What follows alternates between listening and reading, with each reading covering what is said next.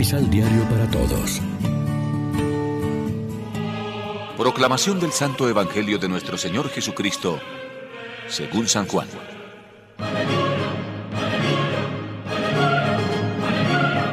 Cuando terminó de lavarles los pies y se volvió a poner el manto, se sentó a la mesa y dijo,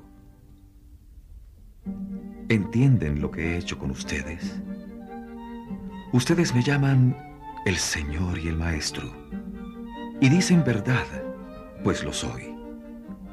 Si yo, siendo el Señor y el Maestro, les he lavado los pies, también ustedes deben lavarse los pies unos a otros.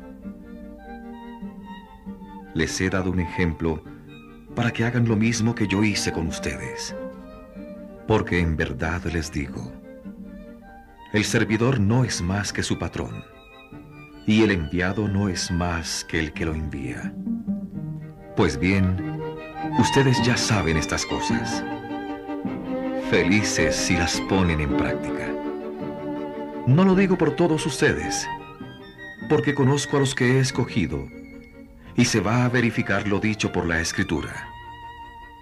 El que come el pan conmigo se levantará contra mí. Se los digo de antemano antes de que suceda, para que después de sucedido ustedes crean que yo soy.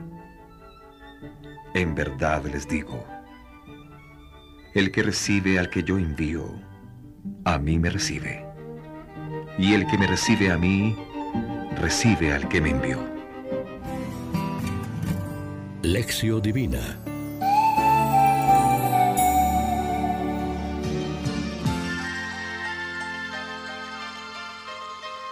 Amigos, ¿qué tal? Hoy es jueves 12 de mayo y como siempre nos alimentamos con el pan de la palabra. El texto evangélico que escuchamos, no sin influencias de los evangelios sinópticos, es un comentario a la escena que precede inmediatamente. Siendo el Maestro y el Señor, Cristo se ha humillado a un gesto de esclavo, lavar los pies a sus discípulos. Les he dado ejemplo para que hagan lo que yo he hecho con ustedes. El criado no es más que el amo, ni el enviado más que el que lo envía. Puesto que saben esto, dichosos ustedes si lo ponen en práctica. Jesús ha llevado al colmo los gestos fraternales de servicio que propone a sus discípulos, pues se ha hecho esclavo incluso de quien iba a traicionarlo a las pocas horas. Pero tiene que cumplirse la escritura. El que compartía mi pan me ha traicionado. Se lo digo ahora, antes de que suceda, para que cuando suceda crean que yo soy.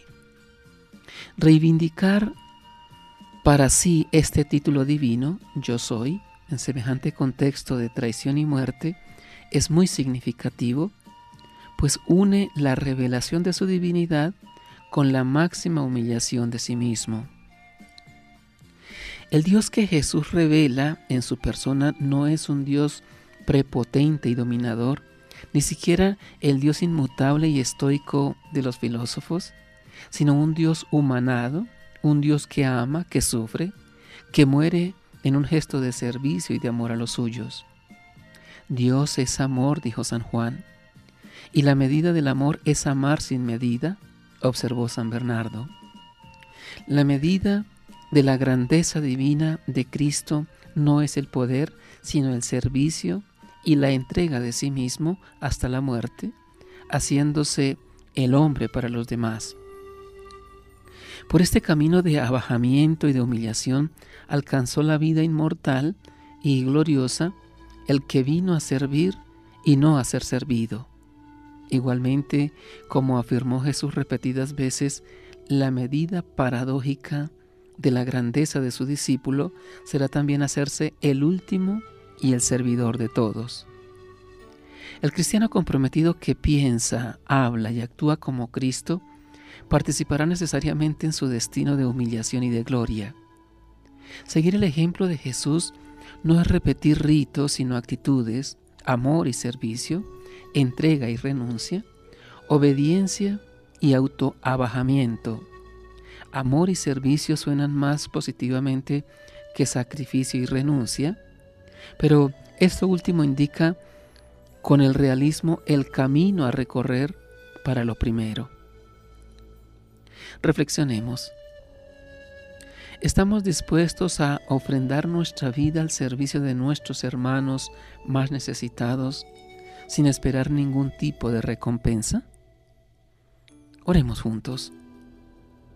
Oh Dios, amor sin medida, que nos amas con ternura, llénanos de tu Espíritu Santo para que renazcamos como hijos tuyos en Cristo resucitado. Haz que seamos de los que se atreven a soñar el día en que los hombres volverán a ser hermanos y estarán dispuestos a pagar el precio amando a los demás. Amén. María, Reina de los Apóstoles, ruega por nosotros.